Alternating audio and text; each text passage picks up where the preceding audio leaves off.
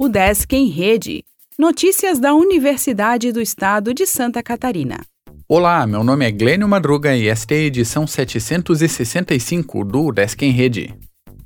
O Desk formará cerca de 2 mil profissionais até o fim de outubro. Até o fim de outubro, a UDESC fará as cerimônias de outorgas de grau dos estudantes que concluíram a graduação no primeiro semestre deste ano. Estão previstas 15 solenidades em nove cidades catarinenses. Confira o calendário no site da Coordenadoria de Eventos. Três cerimônias já foram realizadas, da UDESC Balneário Camboriú, da FAED em Florianópolis e na última sexta-feira, dia 19, foi a vez dos cursos da UDESC Oeste em Pinhalzinho. Todos os eventos seguem os protocolos sanitários vigentes em cada município. Ao todo, cerca de 2 mil acadêmicos de mais de 40 cursos de graduação de diversas áreas do conhecimento receberão os seus diplomas de conclusão neste ano pela UDESC. Para as turmas que concluíram os cursos em 2021.2, as outorgas aconteceram entre março e maio.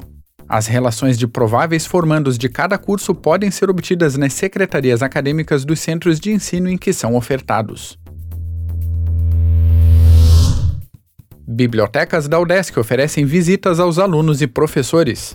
Cursos podem fazer visitas presenciais para que novos alunos conheçam a estrutura, as obras e os serviços prestados pelas bibliotecas.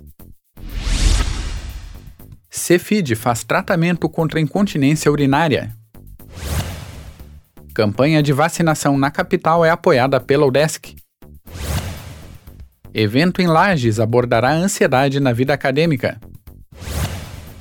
O Desk Joinville planeja oficinas artísticas contra o estresse.